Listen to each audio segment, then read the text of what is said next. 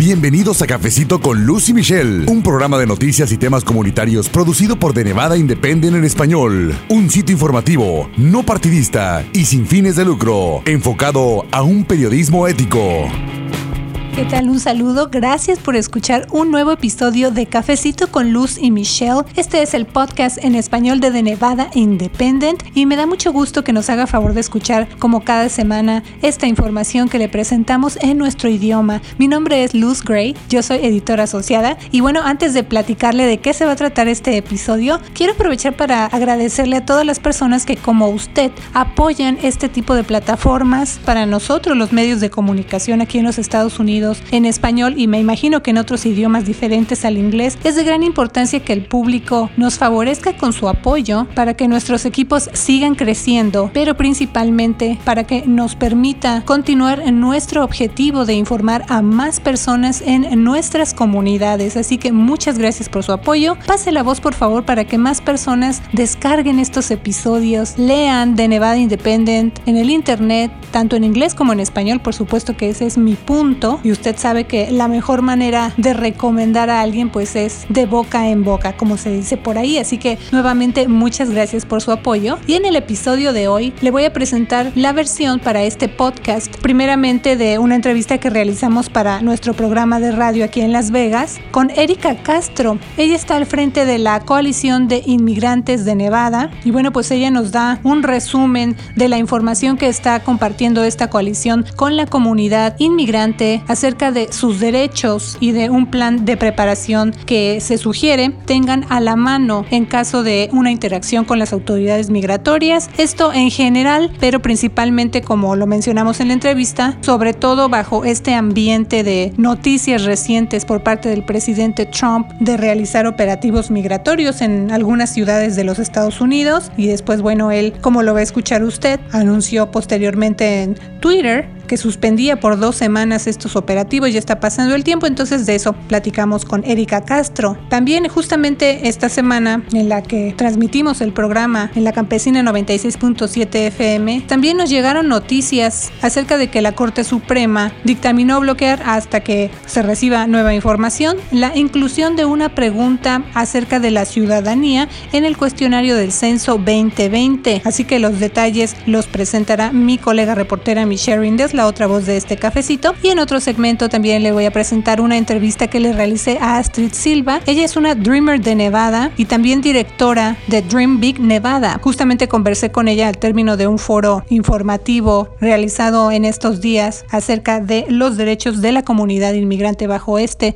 panorama migratorio. Así que muchas gracias una vez más por escuchar Cafecito con Lucy Michelle, nuestro podcast en español de The Nevada Independent. Le invito a escuchar.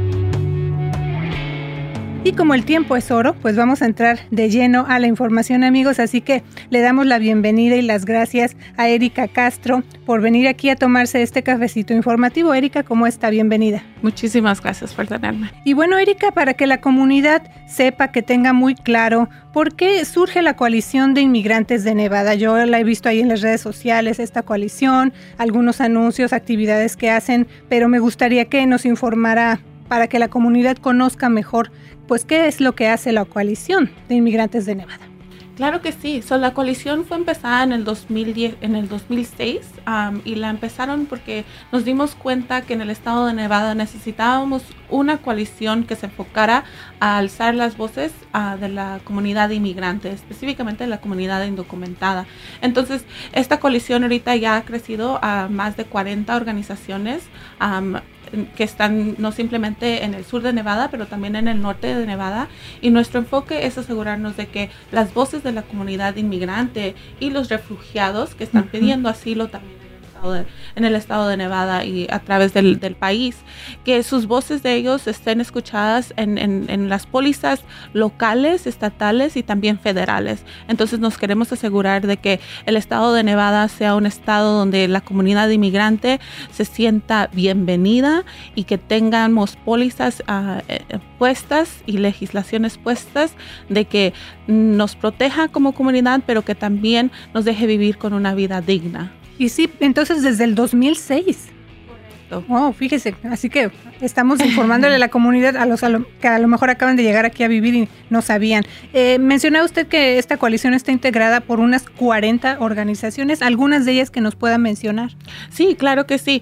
So, tenemos varias personas, tenemos activistas, tenemos estudiantes, personas que son maestros, profesores, abogados, uniones también.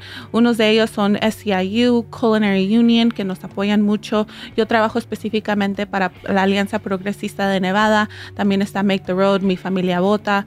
Ah, entonces todo el trabajo que hacemos es, es dirigido por personas que son directamente parte de la comunidad. Por decir, yo específicamente tengo DACA, varios de mis compañeros también tienen DACA. Tenemos personas que trabajan con nosotros como Raquel Cruz Juárez y Ceci Alvarado ah, de mi familia Bota y Planned Parenthood, que son ah, inmigrantes de Centroamérica. Mm. Entonces, asegurar, asegurar, nos queremos asegurar de que haya diferentes voces ah, para que podamos levantar diferentes casos que nos están afectando a nuestra comunidad. Y bueno, amigos, para que ustedes tengan la información bien completa, les invito a leer los artículos que publicamos en The Nevada Independent en español acerca de estos anuncios recientes que cambió por lo menos unas tres veces durante la semana el presidente Trump, esto en sus redes sociales, con respecto a que el Servicio de Inmigración y Control de Aduanas o ICE empezará a deportar a millones, así lo dijo él, pero el sábado al mediodía publicó en Twitter que había ordenado retrasar las operaciones por dos semanas para que, y aquí voy a citar lo que él tuiteó, demócratas y republicanos puedan trabajar juntos en una solución para los problemas de vacío y asilo en la frontera sur, así lo tuiteó el presidente. Ya mencioné al principio que el tema de las deportaciones pues no es nuevo, que esas autoridades hacen su trabajo todos los días, pero con estos anuncios recientes del gobierno, la necesidad de recordarle a la comunidad inmigrante que tienen derechos se hizo más evidente. Entonces, Erika, el sábado pasado eh, la coalición de inmigrantes de Nevada realizó un foro comunitario de prevención para las familias, ya informamos de eso, pero me gustaría también que nos comentara qué información compartieron ustedes en ese foro y que debe conocer la comunidad inmigrante, pues para que esté lista con ese plan de acción que ustedes explicaron. Sí, claro que sí. Ah, como mencioné, teniendo DACA, yo sé que muchas veces cuando el presidente manda tweets, sus tweets, sus tweets atacando a nuestra comunidad causa mucho pánico y mucho miedo en nuestra comunidad. Entonces nosotros lo que queremos hacer es, asegurarnos de que la comunidad esté preparada, como dijiste Luz, por si tienen un encuentro con, con ah, las autoridades de migración. Y, lo primerito que le decimos a la gente es que bajo la constitución de los Estados Unidos, nosotros la gente indocumentada tenemos derecho a, mantener el silencio y también tenemos el derecho de obtener a un abogado que nos represente. Entonces, si migración llega a venir a su casa, tienen ustedes el derecho de no abrir la puerta si son indocumentados. Migración no tiene el derecho de entrar a su casa al menos de que tengan un judicial warrant. Este es un warrant, una orden de arresto que tiene que estar firmada por un juez. Entonces, cuando venga una persona de migración o alguien, un agente que usted no esté segura quién, seguro quién es, pidan esa orden de arresto que esté firmada por un juez, que se las pasen por debajo de la, de la puerta o que se la enseñen por la ventana. Si no está firmada, pueden decir que no pueden entrar a su casa si, los, si tienen una interacción con, migración en la calle, ustedes también tienen el derecho de decir estoy siendo arrestado o detenido. Si el agente dice que sí, mantengan la calma y ejercen su derecho a mantener el silencio y pidan que quieren hablar con un abogado y no digan nada más para que se puedan proteger. Si el, el oficial dice que no son arrestados o detenidos, pueden decir me puedo ir y si le, y cuando les digan que sí, se pueden ir con calma y no y, sí, con calma y no digan nada más.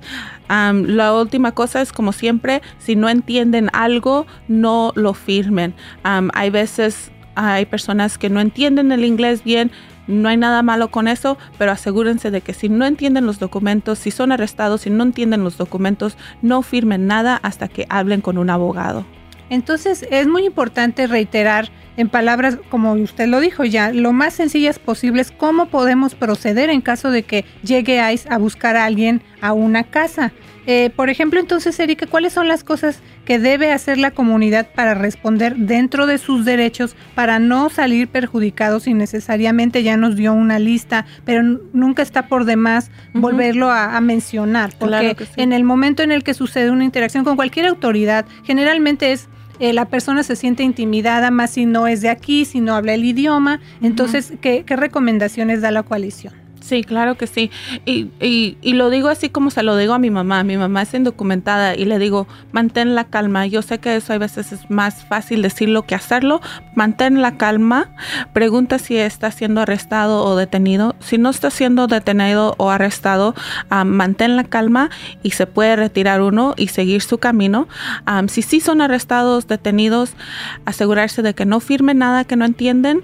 mantengan el silencio y pidan hablar con un abogado. Si llegan a su casa, no abran la puerta hasta que miren esa orden firmada por un juez. Y como les digo, es un judicial warrant.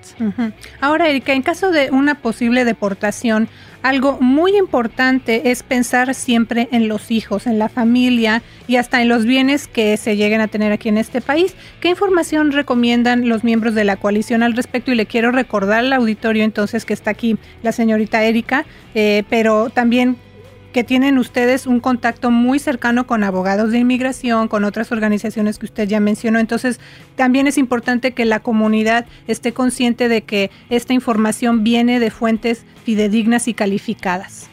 Correcto. Sí, todo, todo el trabajo que hacemos, yo no soy abogada, pero todo el trabajo que hacemos lo hacemos con abogados de migración en la comunidad para asegurarnos de que la información que estemos proveyendo a la comunidad sea correcta.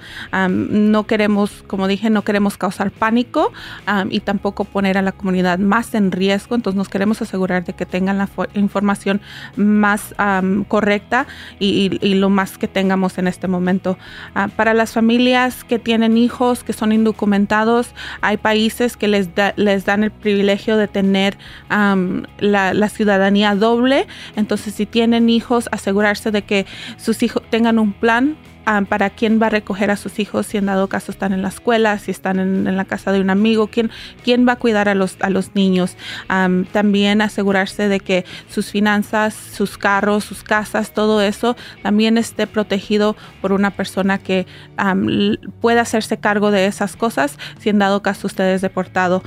también asegurarse de que todos los documentos que tengan que son importantes como pasaportes, ah, actas de nacimiento, actas de matrimonio, cosas así, que todos nuestros taxes que hacemos, que todo eso esté en un lugar seguro y que una persona de nuestra familia o un, amigo, una persona cercana que le tengamos confianza, que sea ciudadano, que sepa dónde están. Y lo más importante también es lo que siempre le digo a mi mamá, acuérdate de los números de teléfono de emergencia. Hay veces cuando pasan situaciones así, nos entra el pánico, el, estrés no nos deja pensar bien, pero hay que tratar de, aunque sea, recordar esos números de emergencia por si cualquier cosa uno puede hablar con ellos. Y acuérdese de un número de, una, de alguien en la comunidad también que le pueda ayudar. Como mencionamos, está, está nuestra colección y dentro de nuestra colección hay muchas organizaciones de que están listos y preparados para ayudar en cualquier momento que una familia esté amenazada con deportación.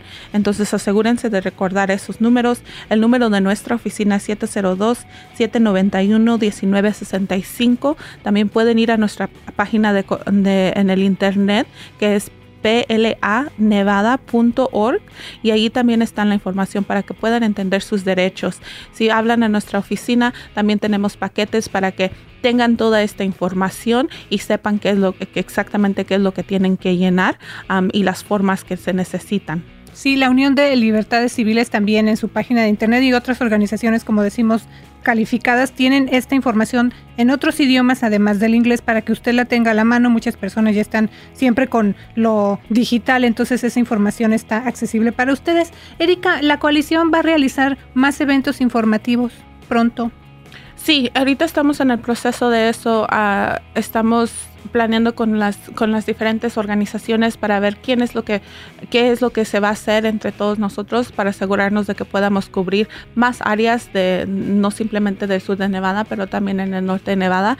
Ah, no tenemos una fecha ahorita, pero los, los mantenemos al tanto. Nos pueden seguir también en Facebook, en Twitter, ah, para que allí también miren todo lo que estamos haciendo y de ahí también pueden seguir a las otras organizaciones que son parte de la coalición. Estar al pendiente y bueno, le recordamos a usted tener en cuenta que en ese entonces Mark Morgan, porque ha habido cambios también en las direcciones eh, de liderazgo en, en ICE, esta semana justamente, pero bueno, Mark Morgan, director interino de ICE, dijo la semana pasada que esa agencia mandó cartas a cerca de 2.000 familias indocumentadas que pidieron asilo en los Estados Unidos recientemente para indicarles que, que tras el término de sus procesos quedaron sujetas a deportación y a recibir una orden de expulsión. Así que vamos a seguir muy de cerca lo que anuncia el gobierno con respecto al tema de las deportaciones. Erika, le agradecemos una vez más que haya venido aquí a conversar con el público de Cafecito con Lucy Michelle. Muchas gracias. Muchísimas gracias por tenerme. Y bueno, nos vamos de lleno con la información más reciente, como le decía al principio del programa, y es que justo este jueves por la mañana, amigos, se anunció que la Corte Suprema bloqueó por el momento que se incluya una pregunta de ciudadanía en el cuestionario del Censo 2020. Este máximo tribunal de este país dictaminó devolver el tema del censo a las Cortes inferiores debido a que la administración Trump no explicó ni justificó adecuadamente la necesidad de incluir esa pregunta pregunta en el censo. Pero acompáñenme entonces a la línea telefónica para escuchar el reporte semanal desde la capital de Nevada con la otra voz de este cafecito, mi colega Michelle Rindels. Hola Michelle, ¿qué otra información nos tienes acerca de esta noticia que se dio a conocer pues esta semana? Sí, Luz, saludos a todos. El fallo de la Corte Suprema avanzó con cinco votos a favor y cuatro en contra esa pregunta de ciudadanía no se ha incluido en el censo desde la década de los 50. Entonces es importante aclarar que la decisión de la Corte Suprema no significa que finalmente la pregunta no aparezca en el censo 2020, porque ahora la administración de Trump podría ofrecer una mejor explicación para justificar la necesidad de incluir esa pregunta. Y también no se sabe todavía si al gobierno le va a dar tiempo suficiente de presentar su argumento para incluir la pregunta, porque los cuestionarios ya se deben empezar a imprimir dentro de poco. Y bueno, sigue habiendo reacciones aquí en Nevada, principalmente de líderes y grupos defensores de los inmigrantes, porque ellos desde el principio han considerado que poner esa pregunta en el cuestionario del censo busca atemorizar a ese sector para que no participen en el cuestionario. Sí, Luz. Ah, por ejemplo, la senadora demócrata por Nevada, Catherine Cortez Masto, dijo que la decisión es una clara señal de que la Corte Suprema reconoce que el gobierno está intentando abrirse camino a través del sistema judicial para agregar una pregunta política sobre la ciudadanía al censo de 2020, que el reto de Nevada es asegurarse de que cada persona sea contada y que va a trabajar con agencias estatales y locales y organizaciones comunitarias para garantizar el conteo y que Nevada reciba la representación y fondos federales como se debe. Este miércoles seguiste los detalles, Michelle, de una audiencia en la que se abordó precisamente este tema del censo 2020 en Nevada, un tema que no solo abarca, digamos, el propio conteo de la población, sino también a dónde se van a destinar los fondos para programas de acuerdo con los resultados de ese censo. ¿Cuáles son los retos o algunos de los retos que enfrentó el comité que realizó esta audiencia? Si los The Complete Count Committee enfrenta barreras de idioma y culturales para que los nevadenses participen en el censo del próximo año, personas sin hogar, acceso al Internet, además de la apatía y temor de quienes se preocupan por su privacidad o no tienen tiempo para responder a sus preguntas. Pero otro reto importante es el efecto que pudiera causar, especialmente entre inmigrantes y nevadenses indocumentados, si se incluye una pregunta sobre la ciudadanía, porque piensa que eso los pondría bajo el radar de las autoridades de inmigración, aunque no es cierto, aunque la información no es compartida ah, con las agencias de inmigración. Sí, Michelle, y otros retos para que las personas decidan no participar es la falta de confianza en las instituciones, personas, por ejemplo, que llegaron de países con gobiernos opresivos y actualmente pues este temor que ya informamos en el segmento anterior de amenazas de deportaciones en el país, pero además de eso está en juego el tema de los fondos federales, ya lo mencionamos, porque de los resultados del censo depende la distribución de más de 675 mil millones de dólares en fondos federales para escuelas, hospitales, carreteras y otras obras públicas aquí en el país. Ese es otro desafío. Desafío, perdón. Platícanos también de esa parte. Sí, Luz, entender el tamaño y las características reales de la población de Nevada tiene mucha importancia porque significa desde obtener tanto dinero federal como el Estado merece hasta la posibilidad de que Nevada tenga representación con un nuevo distrito en el Congreso durante la redistribución para asegurar que el Estado calcule bien cuánto debe gastar en educación. Y bueno, Michelle, ¿cuándo empieza oficialmente el conteo del censo y cuándo termina? Sí, Luz, eh, el, el, día del conteo es oficialmente el 1 de abril en 2020, pero el conteo oficial se le debe entregar al presidente al 31 de diciembre de, 2020 y los nevadenses van a recibir en su correo en el, el mes de marzo 2020 un, un cuestionario o un una tarjeta postal eh, y invitándoles a participar en el censo y proveer uh, información sobre su hogar y su familia. Uh, al, al, censo. Y bueno, vamos a seguir informando de esto porque el tema del censo es muy amplio, tiene muchos ángulos, así que por favor siga pendiente aquí en Cafecito con Lucy Michelle, con The Nevada Independent en español, para estar al tanto de lo más reciente. Gracias por tu reporte, Michelle. Gracias, Luz. También le voy a presentar una entrevista que le realicé a Astrid Silva. Ella es una Dreamer de Nevada y también directora de Dream Big Nevada. Justamente conversé con ella al término de un foro informativo realizado en estos días acerca de los derechos de la comunidad inmigrante bajo este panorama migratorio. Así que le invito a escuchar. Me gustaría saber usted como Dreamer, Ahorita, pues, ¿cuál es el sentimiento, Astrid? Bueno, más que nada, eh, siempre sabemos de que estas amenazas, ahorita fue una amenaza en grande, pero sabemos que nuestras familias han estado viviendo con esto por los últimos dos años, incluso muchos, mucho más tiempo antes que esos dos años. Y lo que estamos viendo es qué tan inestable está el presidente al estar diciendo vamos a deportar, no vamos a deportar, vamos a...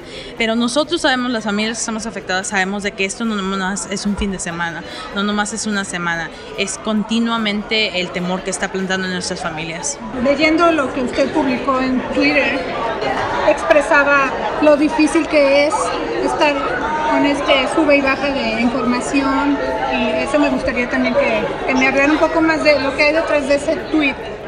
Bueno, para mí, uh, creo que muchas personas han estado conmigo en, mi viaje de, de, ser indocumentada, de tener a mi familia con orden de deportación y muchas veces creo que como somos líderes de la comunidad, muchas personas se olvidan que nosotros también tenemos miedo, que nosotros también tenemos esa confusión de que yo tengo que chequear una información tres, cuatro veces antes de poner un tweet porque no quiero equivocarme porque sé que es una responsabilidad muy, muy grande que la comunidad nos está escuchando. Y entonces muchas personas no entienden de que esto, de nuevo, es todos los días. Esto no nada más es porque, porque el tuiteé algo. Claro, eso, eso in, instiga más temor, uh, pero no solamente por mí, porque yo lo estoy viviendo todos los días, pero cuando es así, es en, en um, números mucho más grandes de que yo sé que mi teléfono va a estar sonando y que las familias van a estar con mucho miedo. ¿De dónde saca la interés para seguir adelante, Astrid? Ahora sí que seguir públicamente hablando del tema.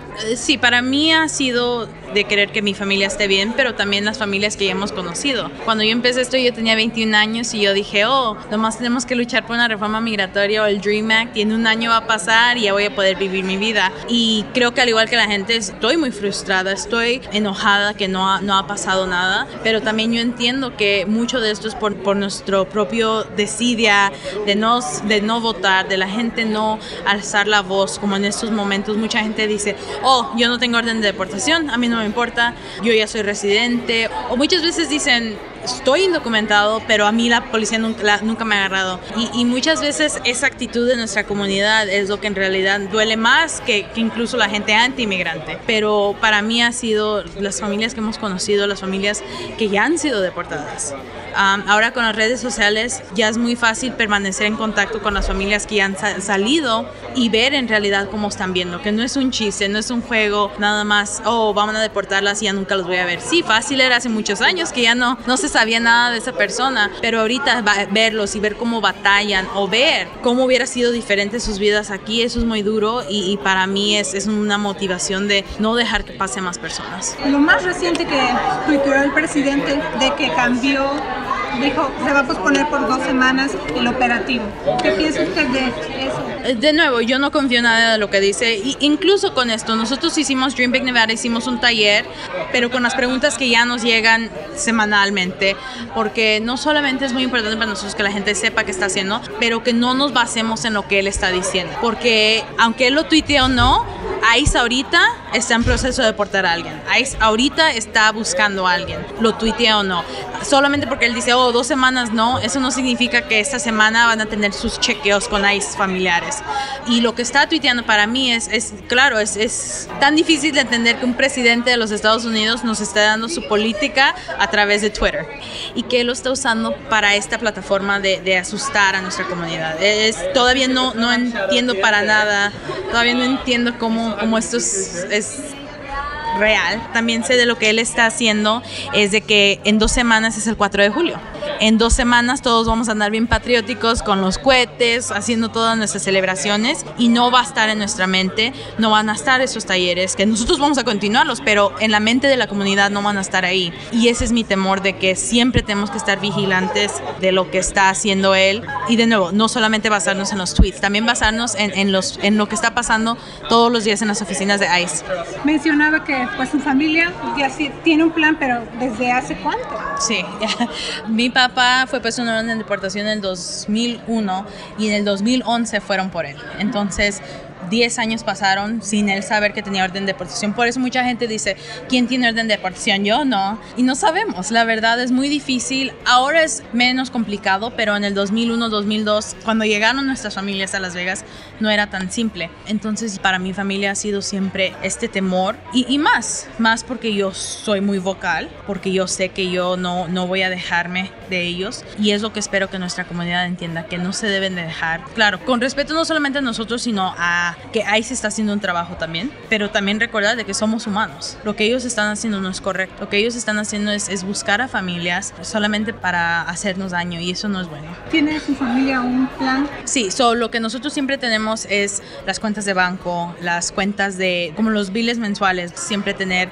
al tanto de, de qué es lo que está pasando, porque muchas familias hemos visto que pierden o se endeudan porque dice, no, no sabía que estaba pagando eso, no sabía que debía en el gimnasio, cosas muy pequeñas, pero obvio, en una deportación eso no se piensa, se piensa cómo vamos a comer. Entonces, tener un plan económico, al igual que nosotros, gracias a Dios, no tenemos ese problema, pero muchas de nuestras familias tienen niños pequeños. Nosotros lo que hemos trabajado con nuestra comunidad y de nuevo, no en talleres grandes, pero en, nuestras, nuestros servicios que hacemos es de ayudar a la gente a buscar los recursos para hacer esos documentos para la tutoría de sus hijos. Y de nuevo, cuando está alguien en detención, cuando está alguien en la cárcel, esto no es lo primero que piensan.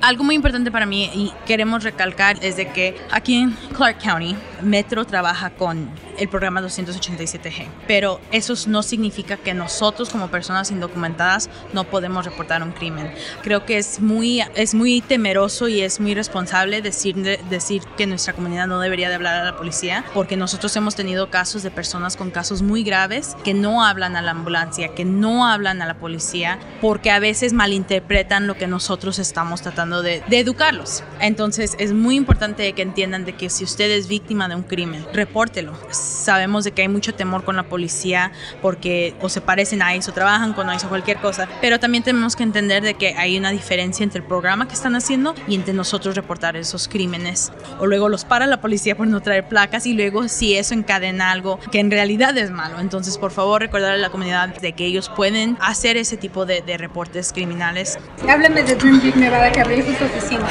Ah, sí, ah, nosotros ya hemos sido uh, organización por un año y medio. Estamos dentro del centro comunitario comunitario Rafael Rivera en la Stewart entre Mojave y Eastern. Ah, estamos de lunes a viernes. Nosotros preferimos hacer talleres y eventos pequeños donde la gente se sienta más, más cómodos en un ambiente que se sientan protegidos. a nuestra, nuestra organización es sin bienes de lucro. a nosotros lo, lo, que hemos podido hacer ha sido por, por las donaciones de la comunidad. Nuestra ayuda es gratuita y lo que nosotros tratamos de hacer es ayudarlos a, a, encontrar cómo poder llegar, ya sea, you know, si tienen miedo de ir a pagar su ticket o si tienen miedo de, de, de reportar un crimen. Nosotros tratamos de aliviar ese miedo y eso es lo que creo que podemos ofrecer más que nada, más que nada.